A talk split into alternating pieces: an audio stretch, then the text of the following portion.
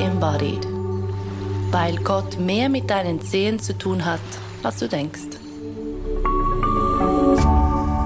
RefLab Pflanzen und unsere Verbindung zum Kosmos Holy Embodied mit Maya Dalcero. Von Heilpflanzen haben wir wahrscheinlich alle schon gehört. Dass Pflanzen uns aber auch direkt mit dem Heiligen in Verbindung bringen können, davon vielleicht wenige. Und nein, ich spreche nicht von all den lustigen, berauschenden Pflanzen, sondern von einem ganz sanften und feinen Zugang. Die lustig berauschenden Pflanzen, die besprechen wir dann schon mal in einer separaten Folge. Maya Dalcero ist Ethnobotanikerin und sieht Pflanzen als echte Gegenüber und Heilerinnen, die ganz nach Hildegard von Bingen unsere Seelen und Körper wieder an den rechten Ort im Kosmos rücken. Sie haben sich eingehend mit Heilpflanzen und mit Pflanzen beschäftigt. Sind Pflanzen für Sie etwas Heiliges? Ja, da ist die große Frage, was ist etwas Heiliges? Jupp. Für mich ist das Heilige, ist das ähm, Unaussprechbare, das Nicht-Benennbare, das, was dahinter ist, auch das Verborgene vielleicht. Und insofern sind Pflanzen für mich natürlich nicht das Heilige an sich, aber sie ähm, sind Ausdruck davon oder können vielleicht Ausdruck davon sein, so wie jedes Lebewesen. Also jeder Ausdruck von Leben, ähm, dass da mehr dahinter steckt, als was wir offensichtlich in der Form sehen. Wie zeigt sich denn das für Sie ganz, ganz konkret? Wie erfahren Sie die Pflanzen als Anteil vom Heiligen? Vielleicht? Oder als Ausdrucksform. Oder als vielleicht? Ausdrucksform, genau. Ich denke, das äh, hängt stark damit zusammen, dass, dass ähm, sie unmittelbar unser Innerstes berühren können. Also es hat zu tun mit Ästhetik, mit, ähm, mit diesem Wahrnehmen von, vom Lebendigen. Und ich denke, alles Lebendige hat eigentlich auch etwas Heiliges. Oder für mich ist das immer wieder unglaublich faszinierend, wie jetzt im Frühjahr, wenn die Blätter an den Bäumen wieder sprießen. Also da sind zuerst die, die kahlen Äste, da ist ganz viel Luft dazwischen, wir sehen nichts. Und dann manifestieren sich plötzlich diese grünen Blätter. Und die liegen ja nicht vorher in der Erde und schieben sich dann raus, sondern sie werden wirklich eigentlich, dass der Kohlenstoff, was gasförmig ist, wird umgewandelt, wird transformiert ähm, mit Hilfe von Sonnenenergie. Es gibt Materie, Materielles und irgendwann verschwindet es wieder. Also diese Prozesse vom Werden und Vergehen, das staune ich auch immer wieder unglaublich und eben es berührt mich wirklich ähm, nicht, auf der, nicht jetzt einfach auf der intellektuellen Ebene, sondern wirklich ähm, so zu innerst.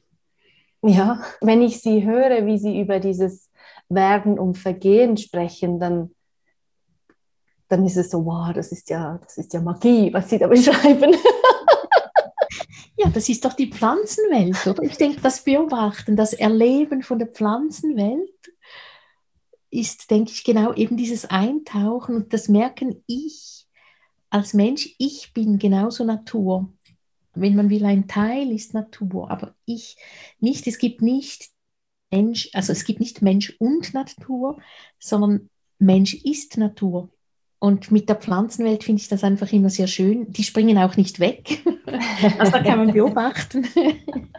Und was ich auch immer wieder so tröstlich finde, ähm, jedes Jahr wieder, immer wieder, unermüdlich, jedes Jahr. Dieses Zyklische hat ja auch etwas, ich glaube auch für uns als, als Menschen etwas sehr, sehr Angenehmes, wenn wir uns denn darauf einlassen mhm. Mhm. oder damit leben. Mhm. Ja, ich denke, es ist ja das eigentlich die Urerfahrung. Wir empfinden es als einen Lebensbogen von Geburt bis Tod und sehen aber das Pflanzen, das ähm, zyklisch in einem Jahr durchlaufen, durchleben mhm. und das das in der Pflanzenwelt ist ja schwierig auch vom Tod. Also ein Individuum kann natürlich absterben oder auch meine Zimmerpflanzen muss ich manchmal dem Kompost, das kann auch passieren, dem Kompost übergeben oder sogar Ihnen. Ja, also durchaus, aber das auch das Merken, aber sie haben Samen gebildet oder es geht weiter ja. und immer mit diesem, ja, dieses äh, die, in die nächste Generation, also das, das an die Nächsten weitergeben und die, die tragen dann das Leben wieder weiter. Also dass mhm. quasi das Leben auch wieder hintersteckt und ähm, es sind immer die, es sind nur die Ausdrucksformen davon, die werden und vergehen, aber nicht das Leben an sich. Mhm, mhm. Ja, weil sogar in der Physik gibt es auch diesen Grundsatz, dass Energie nicht zerstört werden kann. Also ja, genau. die verwandelt sich einfach. Genau, es das ist sehr, dieser Wandel. Mhm.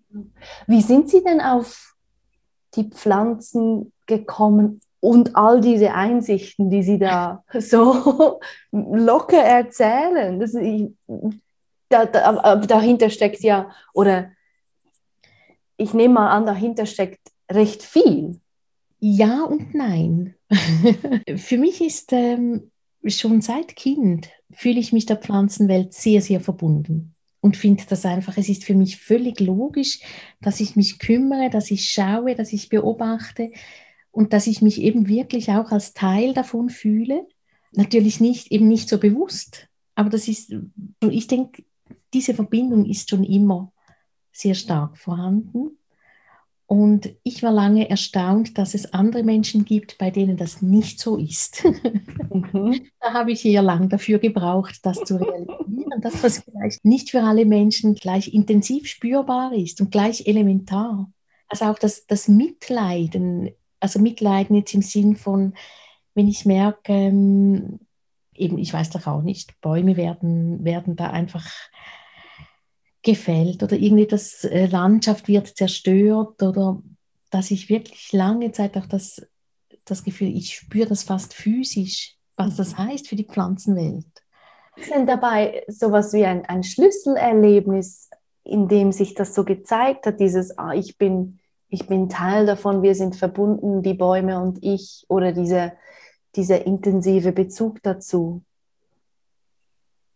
Nein, ich könnte das nicht. Mhm. Ähm, eben, es ist schon früheste Erinnerungen sind wirklich so immer mit immer verbunden mit Pflanzen, auch mit Düften, also wo, wo ich genau weiß, welche Plätze wie duften oder welche Pflanzen dann Heidelbeeren im Sommer, also die, diese, diese ganze Landschaft auch immer.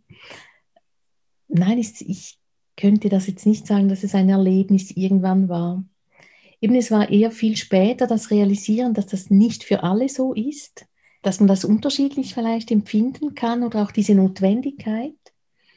Und was schon, das war aber viel später, das war dann im Studium der Umweltwissenschaften irgendwann zu realisieren, aha, es ist nicht nur, also die Pflanzenwelt bildet nicht nur die Nahrungsgrundlage für uns Menschen, sondern mit jedem Atemzug sind wir mit der Pflanzenwelt verbunden, weil wir atmen den Sauerstoff ein, den die Pflanzen bei, mit der Photosynthese produzieren und sie bekommen dafür unser CO2, das sie wiederum brauchen, um ihren Körper aufzubauen. Also es ist wirklich über die Atmung sind wir mit der Pflanzenwelt verbunden. Hm.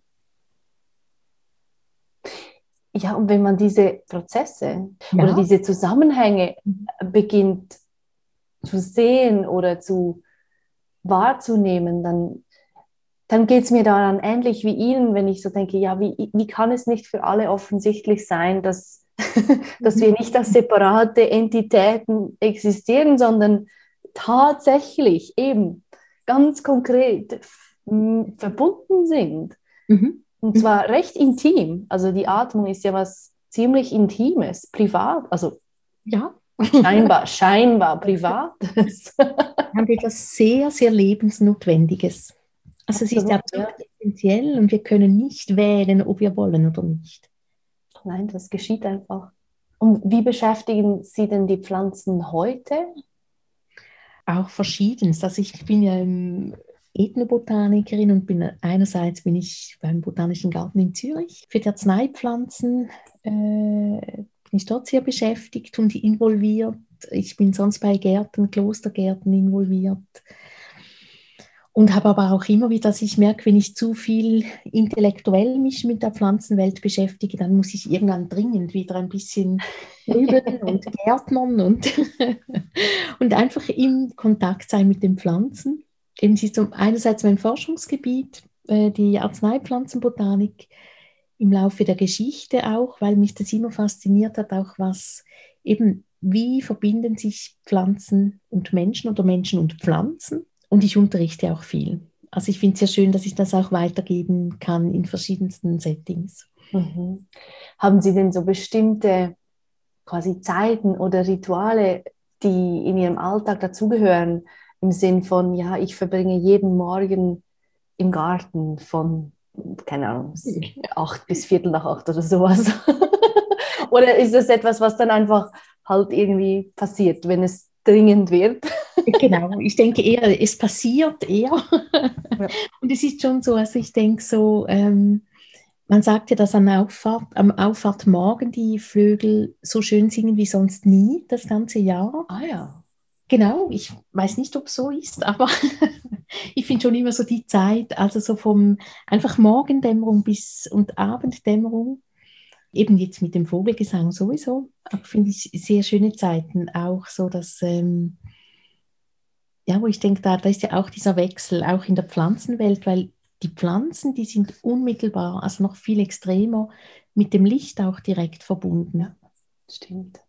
Dass auch ihre, ihre Stoffwechselprozesse sich ändern oder abhängig vom, vom Licht sind. Darum denke ich, sind für sie, für, ist für die Pflanzenwelt die Dämmerung noch viel ähm, unmittelbarer erlebbar. Aber haben Sie oder verwenden Sie denn auch Pflanzen oder gewisse Pflanzen rituell? Oder ist es etwas, was für Sie überhaupt nicht spannend ist?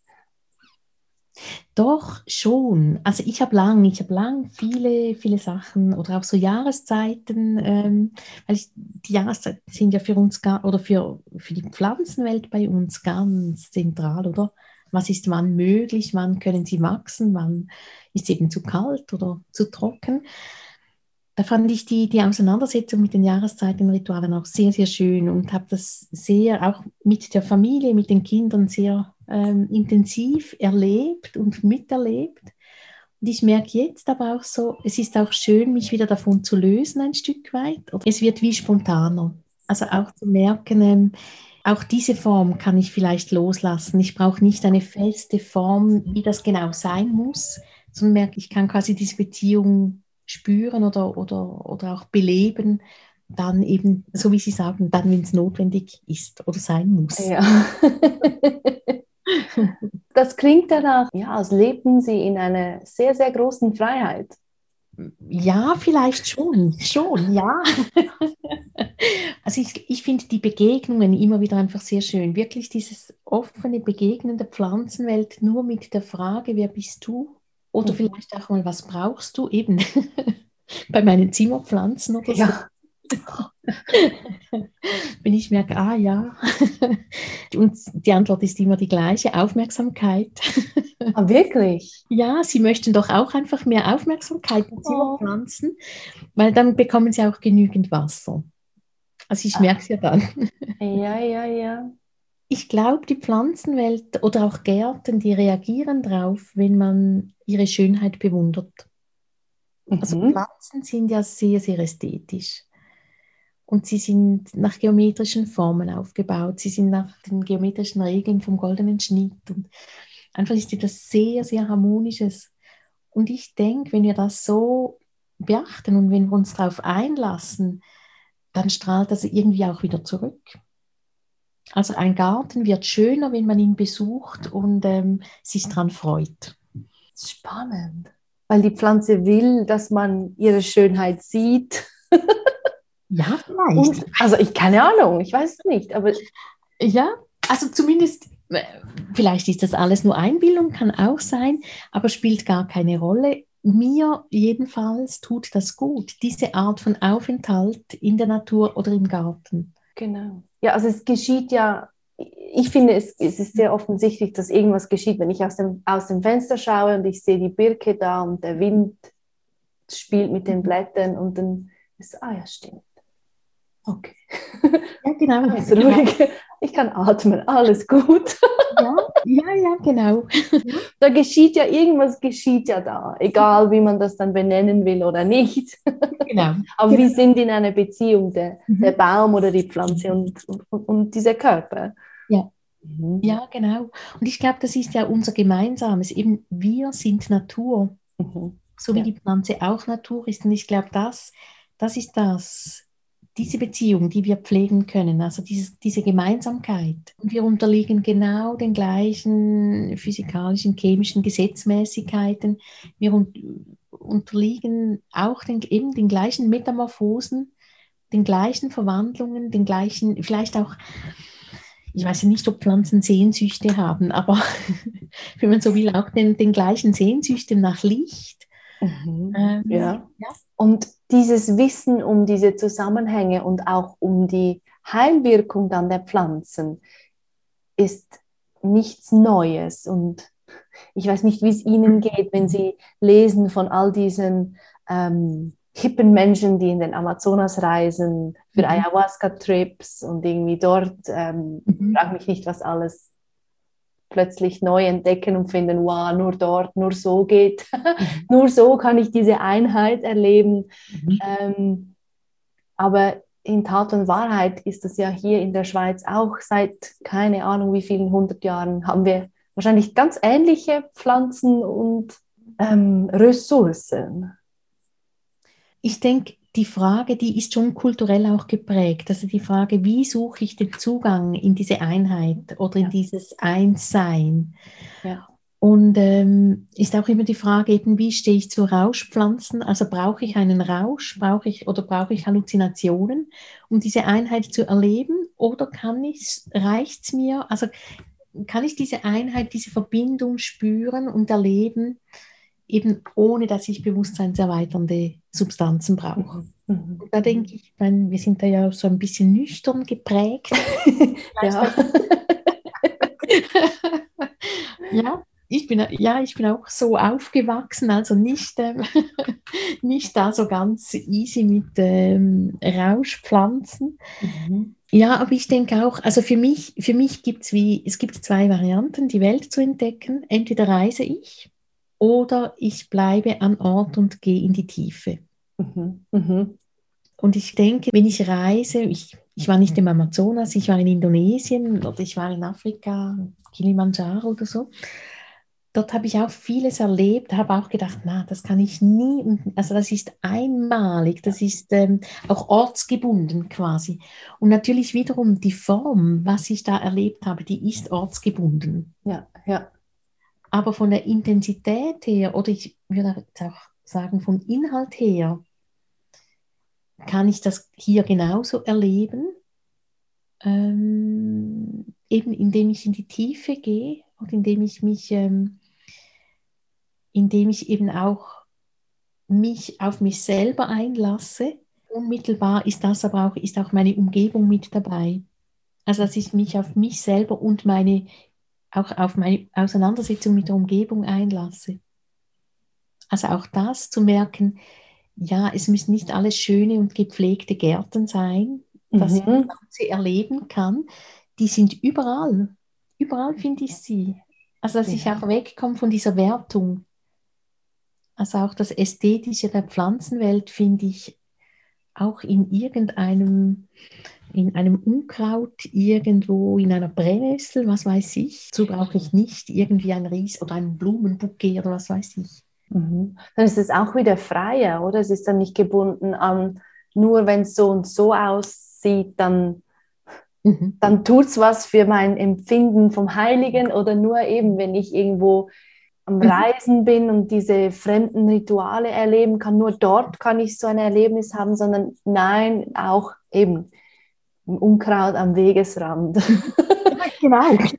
Also, wenn ich denn will. Ja, genau. Wenn also will. Also quasi, wenn ich mich darauf einlasse. Genau. Also ich genau. habe immer, für mich ist immer die Frage, kann ich den Raum offen halten für dieses Erleben? Kann ich empfänglich sein auch dafür? Also das ist eigentlich für mich auch die größte Schwierigkeit im heutigen schnelllebigen Leben. Also die Frage, wie kann ich das? Offen halten, dass ich eben diese Begegnungen unmittelbar spüre. Und ich merke eben auch mit der Pflanzenwelt, finde ich so schön, wenn ich es heute nicht schaffe oder wenn ich heute eben dran vorbei husche oder stresse, mhm. also auch immer, ich weiß, morgen ist die Birke, wer auch immer, immer noch da. Mit ja. genau der gleichen Energie auch. Ja, stimmt. Die haben was sehr, sehr Verlässliches. Ja, unglaublich verlässlich und sehr, sehr geduldig auch. Natürlich, irgendwann vergehen sie und sehr oft merke ich, also früher hatte ich oft auch im Frühjahr Stress, weil ich gedacht habe, jetzt kommt alles wieder und ich möchte all die Pflanzen begrüßen, keine Blüte verpassen und so. Und dann geht es ja plötzlich so schnell, es explodiert ja förmlich. Ja, mega. Ich ja. hatte eine kurze Zeit lang einen Strebergarten, äh, Schrebergarten, den habe ich zu wenig bestrebert. ähm, wurde dann rausgeschmissen, aber da war ich wirklich so im Stress, weil weil die Natur, das ist ja egal, wann ich jetten gehe und wann nicht. Also sie macht halt einfach und das ist ja nicht regelkonform. genau. Und manchmal sehr schnell, oder? Mega schnell, das ging so schnell. Aber ja, ähm, und es ist ja dieses Verlangsamen und, und sich darauf einlassen, auf, seien das jetzt Pflanzen um uns herum oder auf diesen Moment, gerade jetzt, gerade hier.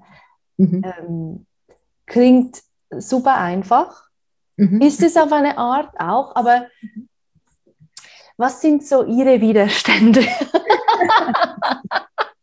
es führt ein bisschen weg von den Pflanzen, aber Nein, das mich jetzt sehr, sehr wunder.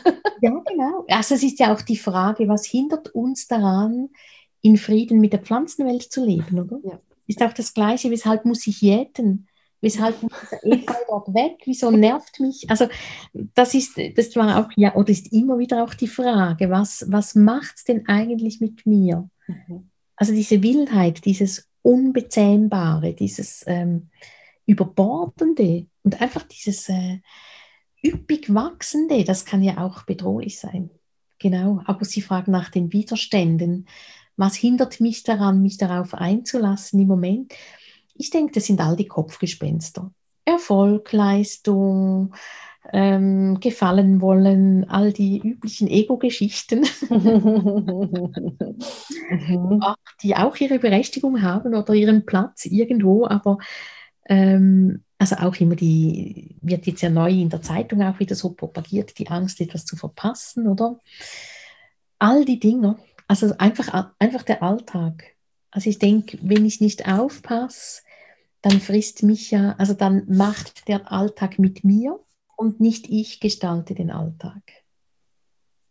Ja, so diese Autopiloten. Genau. Geschichte, ja, ja, ja, ja. Ja, und dann spielt das andere natürlich schon auch rein, was Sie ähm, erwähnt haben, wie wild das, das Leben halt eigentlich ist, wenn wir es nicht so ordnen nach, jetzt ist Freizeit, jetzt ist Zeit, ähm, zu arbeiten und so, dann ist das ja einfach irgendein wildes Dings da und ich habe mhm. keine Ahnung. Ja, genau. ja, es ist auch ähm, dynamisch und, ähm, und irgendwann passiert die nächste Metamorphose. Also irgendwann ja. gibt es wieder eine Verwandlung. Ja. Kann man denn, wenn wir wieder ein bisschen zu den Heilpflanzen zurückzirkeln, aber kann man denn auch ähm, einheimische Pflanzen zum Beispiel unterstützend einsetzen für solche Veränderungsprozesse oder Metamorphosen jetzt für hm. Menschen? Also ich denke eben, dass das Schönste oder das wiederum das Einfachste eigentlich ist, ähm, Pflanzen um sich herum zu beobachten, Pflanzen zu halten, also Zimmerpflanzen oder Balkonpflanzen zu pflegen, zu hegen und pflegen, ich finde es immer wieder das Keimen lassen, Saatgut keimen lassen und schauen, was da kommt, bis es kommt. Also mit diesen Prozessen verbunden sein, mhm. finde ich etwas vom, vom Einfachsten eigentlich, also einfach eben nicht im Tun, dann letztendlich, sondern die Theorie. Äh, ja. Wir sagen auch oft, die Theorie ist ja sehr simpel oder sehr einfach. Ja, ja, Praktische Umsetzung, dort hapert es dann. Und dann äh, gibt es natürlich unzählig viele Pflanzen. Ähm, und dort denke ich, da kommen dann die individuellen Unterschiede. Also okay. bei welcher Pflanze werde ich quasi auf mich selber zurückgeworfen? Oder bei welcher Art von Pflanze? Und ähm, ja, eben, ich habe sehr viele, sehr viele Begegnungen mit Menschen und Pflanzen und sie einfach, das ist individuell auch zum Teil ganz verschieden oder auch vom Lebensalter abhängig. Ich meine, es gibt so die so Kinderpflanzen wie die Gänseblümchen oder Veilchen oder Vergiss mal nicht oder haben alle Kinder, haben die irgendwie gern oder Aha. Auch quasi wieder auf eine Art und Weise. Wir müssen gar nicht bis zum Kräutertee gehen, aber können natürlich dann weiter zum Kräutertee fortschreiten. Also das heißt, ich würde ja jetzt gerne wissen, mein Kopf würde gerne wissen.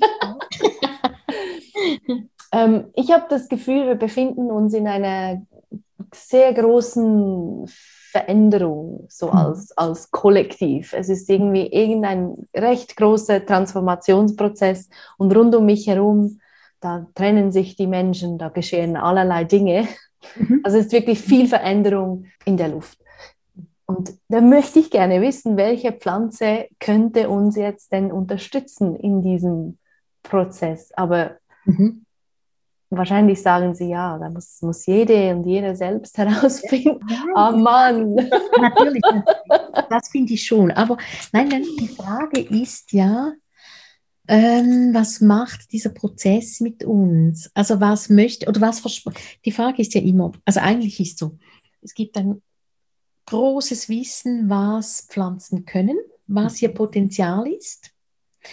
Und die Frage ist aber immer auf der anderen Seite, aber was, also was möchte ich, was erwarte ich denn von einer Pflanze?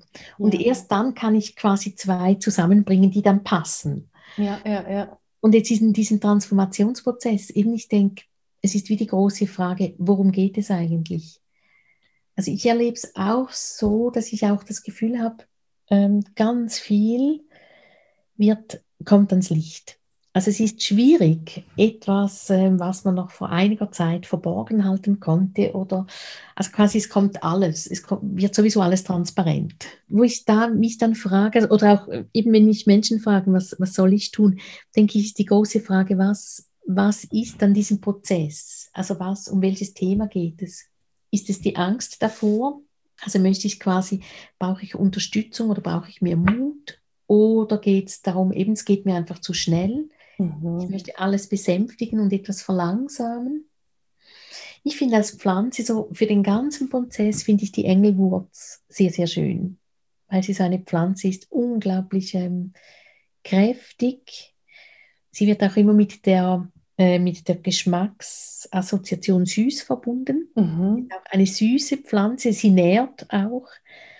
Und ich denke, sie hilft sehr oder kann sehr gut helfen, auch diesen Raum offen zu halten, dass man denkt, es darf einfach geschehen, was jetzt geschehen muss. Also ich stehe nicht im Weg. Ja. Weil wenn ich im Weg stehe bei diesen Prozessen, dann tut es mir weh oder macht mir, macht mir Angst oder so. Mhm. Also dann ist das, das Wesen dieser Pflanze eben dieses mhm. Offenhalten. Ja dieses Offenhalten, dieses auch Wissen, was ist oben und was ist unten. Also, dass ich da nicht, nicht herumschwanke, sondern wirklich, wir Menschen, wir sind ja aufrechte Wesen. Also wir haben einen unten und oben, wir haben mhm. Kopf. Und ähm, ich denke, in sehr stürmischen Zeiten, eben da kann es passieren, dass wir den Kopf verlieren oder nicht mehr genau wissen, wo ist der Boden unter den Füßen. Und da finde ich die Engelwurz sehr, sehr schön. Okay. Einfach um wirklich aufrecht zu bleiben sich nicht einschüchtern lassen, keine Angst haben vor was auch kommt. Sich selber vielleicht ja auch nicht ganz so wichtig nehmen. Das ist äh, in der heutigen Zeit klingt so saudoof, aber ja. das ist gar nicht so einfach, weil, oder? Ich meine, man, man äh, muss sich da präsentieren und, mhm. und, darstellen und, wie Sie vorhin gesagt haben, leisten und sowieso und Erfolg haben wäre auch noch gut. Und ähm, ja, sich dann dabei und auch gerade wenn man Erfolg hat, sich dann mhm. trotzdem nicht so ernst zu nehmen, ist, äh, mhm. mhm. ist auch kein Schulfach. Nein, ist kein Schulfach. Im Gegenteil, ich denke, die Schulfächer gehen eher in die andere Richtung, die Selbstdarstellung und auch das. Okay. Ähm, das gefordert werden und auch so dieser Druck, dass man selbst verantwortlich ist für das eigene Glück, mhm. das eigene oder sonst auch das eigene Unglück, wo ich so denke, das gibt so einen Stress, es stimmt doch nicht. Eben, wir haben ja zuerst, haben Sie gefragt nach dem Heiligen oder mhm. nach dem dahinter, wo ich eben denke, ja, wir sind, wir sind natürliche, eben wir sind Naturwesen, wir haben nicht alles im Griff und eigentlich sind ja unsere Körper unglaublich ähm, sensibel und eigentlich ist ja erstaunlich, ja. Dass wir nicht, ähm, nicht dauernd, also dass wir so lange, dass wir 80 Jahre leben können, ist eigentlich wirklich ein Wunder. Oder so, wir sind ja sehr verletzliche äh, körperliche Wesen auch. Arbeiten Sie denn auch so therapeutisch mit Menschen? dass Menschen zu ihnen kommen und sie sagen, ja, eben, nimm doch du jetzt ein bisschen Engelwurz oder, oder ja, so. Frage. Der Gesetzgeber schreibt ja sehr klar vor, wer therapeutisch arbeiten darf oder was darunter zu verstehen ist. ja, beratend. Ich würde ihm sagen, also viel beratend, aber eben auch, also ich meine, ich mache alles, äh, ich, ich stelle sehr viele Hausmittel selber her, probiere die ah. Sachen aus. Mhm. Ähm, und sie ist aber ganz verschieden. Ich, äh, ich berate auch viele Therapierende. Ja. Also, dass die mit Fragen kommen und wir gemeinsam dann überlegen, was könnte man da für einen Ansatz gehen. Weil, also ich, natürlich, ich bin auch mit der pharmakologischen Seite eingestiegen, da lernt man, welche Inhaltsstoffe sind drin, was können diese Pflanzen. Mhm. Und das ist die Basis. Also ich meine, man kann sich ja ganz ernsthaft vergiften mit Pflanzen. Also drum, da, man muss etwas wissen darüber. Es geht nicht ohne. Mhm, klar. Aber siehst, ich denke einfach, dadurch, dass die Pflanzen auch sinnlich wahrnehmbar sind, können sie weit über das ausgehen. Also es geht eben nicht darum, quasi pflanzliche Arzneimittel zu schlucken. Das ist mhm. schon mal besser als, also in vielen Fällen kann es äh, günstiger sein, weil die ganz anders wirken, weil die wie ein Netzwerk wirken. Aber eigentlich ist es eben sehr schön, sich mit der Pflanzenwelt an sich zu befassen. Ich denke, das hat etwas sehr, sehr Heilsames. Wenn Sie sagen, die Pflanzen oder pflanzliche Arzneimittel wirken wie ein Netzwerk, können Sie das noch etwas ausführen? Pflanzen, Heilpflanzen, pflanzliche Arzneimittel, die bestehen immer aus sehr, sehr vielen unterschiedlichen Molekülen oder Stoffgruppen, die da drin sind. Und die wiederum, die können im Körper an ganz verschiedenen ähm, Stellen in den Stoffwechsel eingreifen. Also das kann auf Organebene sein, das kann aber auch ähm, auf Zellmembranebene irgendwo im Stoffwechsel sein, auf den Hormonhaushalt, auf den Rezeptoren. Und da wissen wir eigentlich sehr wenig darüber, wie ganz genau so ein Netzwerk funktioniert. Mhm, mh. Man ist einfach von diesen Gedanken weggekommen in letzter Zeit, dass man die Vorstellung wurde lange gepflegt, eine Pflanze, eine Wirkung. Ja. So wie man das ja bei den synthetischen Arzneimitteln sehr oft, also die entwickelt man ja sehr oft in diese Richtung. Und Pflanzen, die sind viel, viel breiter. Generell fast alle sind oder sind antientzündlich, antioxidativ und dadurch ähm, krebshemmend. Das ist so eine Grundeigenschaft. Das machen die Pflanzen einfach. das ist schon verrückt.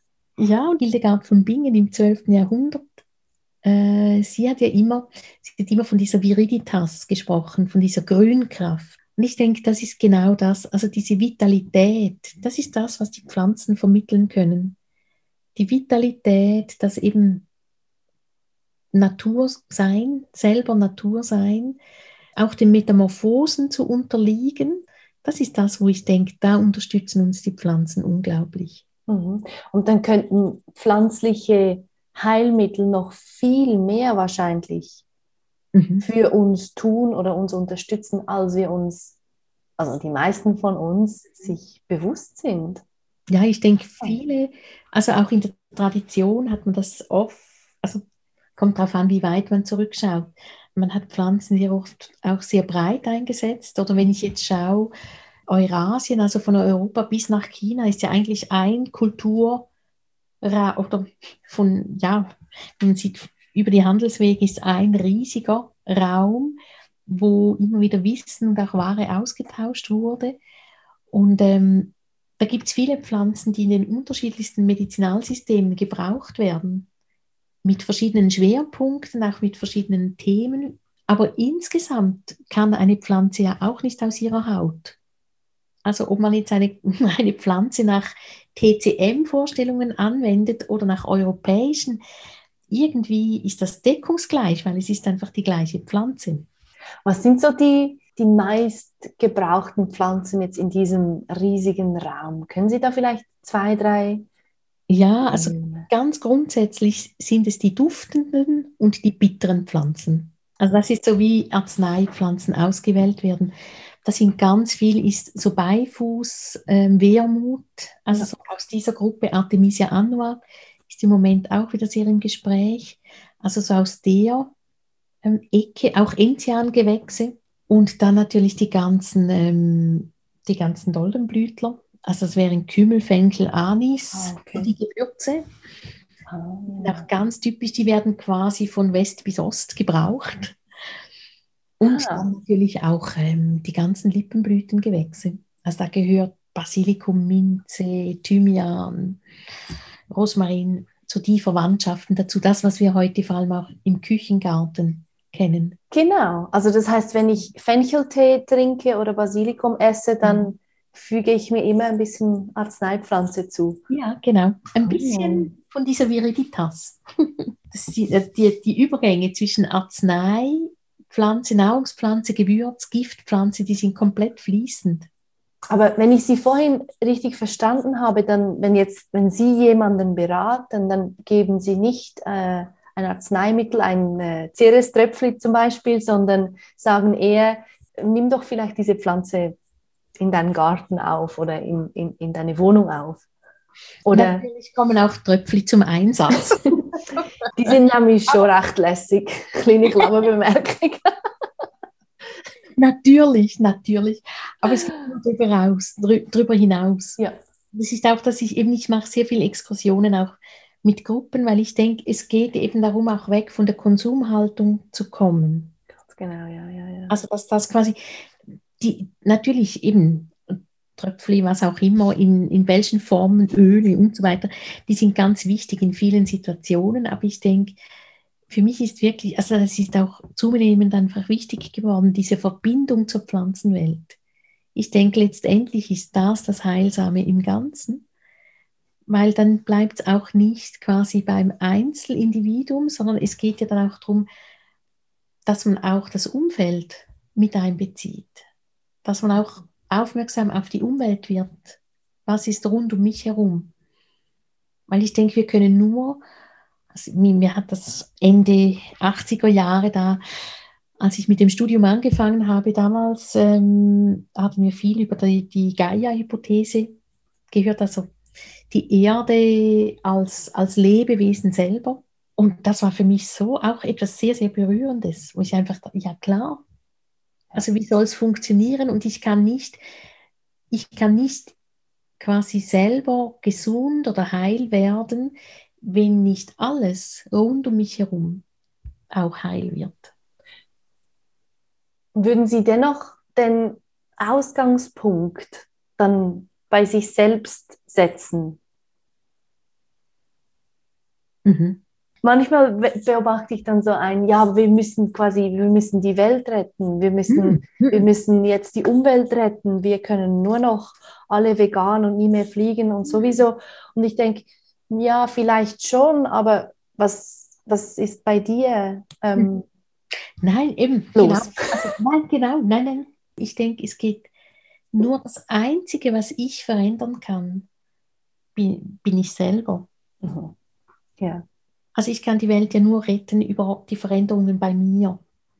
Und ob es dann reicht für die ganze Welt, ist die zweite Frage. Ich glaube auch nicht, dass das jemand allein tun muss. Nein, aber ich denke, es ist ja so, also wenn ich auch in den Beratungen merke ich ja, wenn jemand wirklich so eben nicht einfach irgend, irgendwelche Tropfen oder irgendetwas möchte, dann ist wirklich auch der Ansatz, es ist die Auseinandersetzung auch mit der Frage, was ist denn Heilung? Was heißt das? Und was ja. ist da alles? Da gehören Beziehungen in jeder Form immer mit dazu.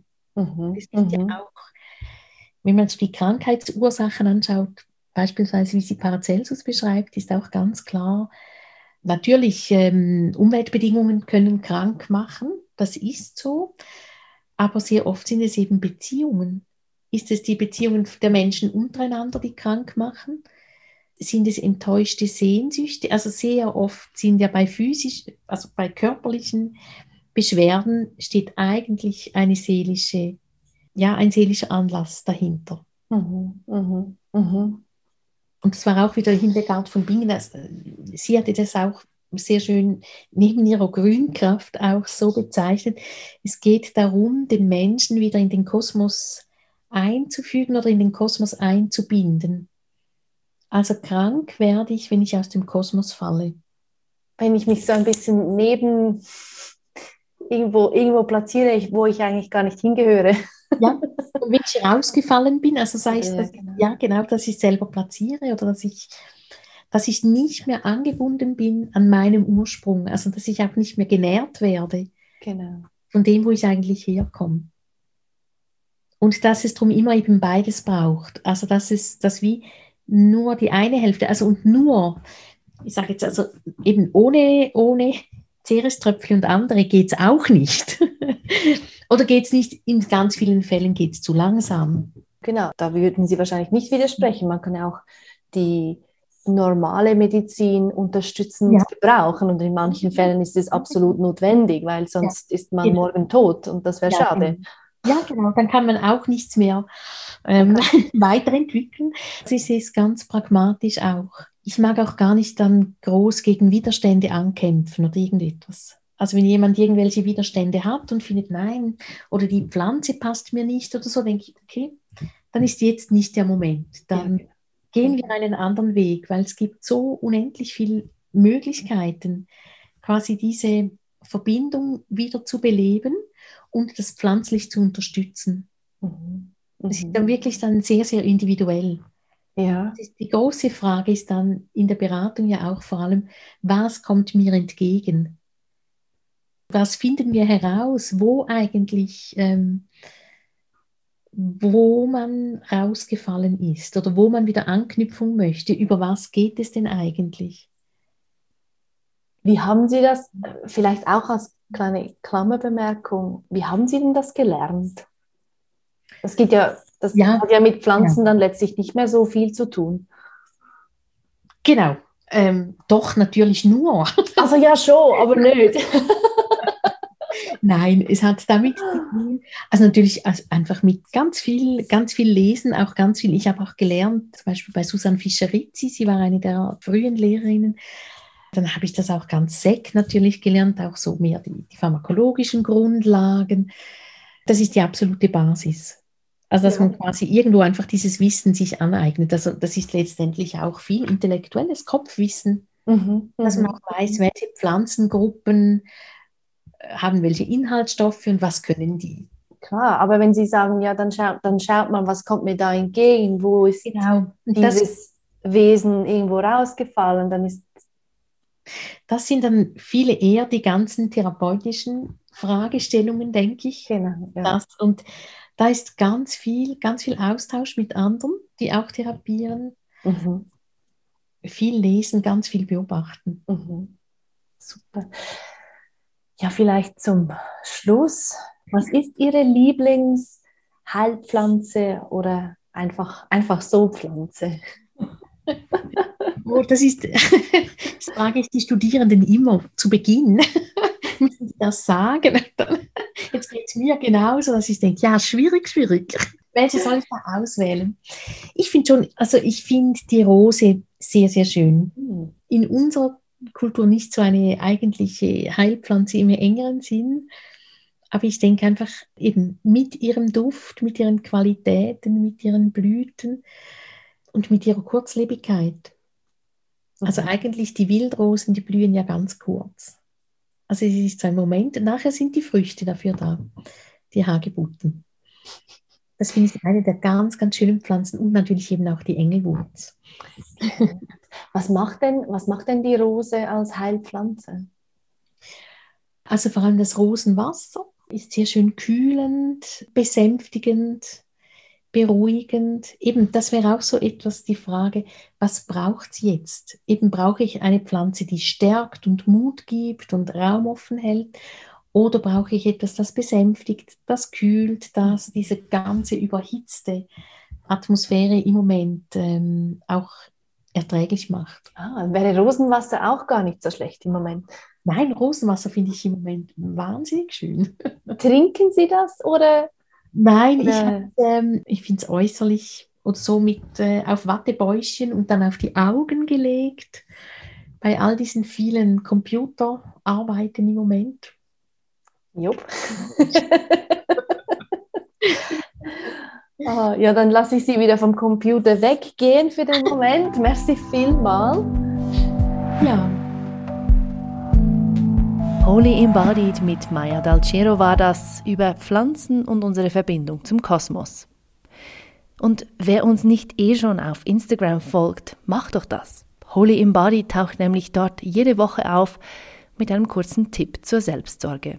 Die Rosenwasserwatterli auf den Augen, die nehmen wir natürlich auch gerade sofort auf.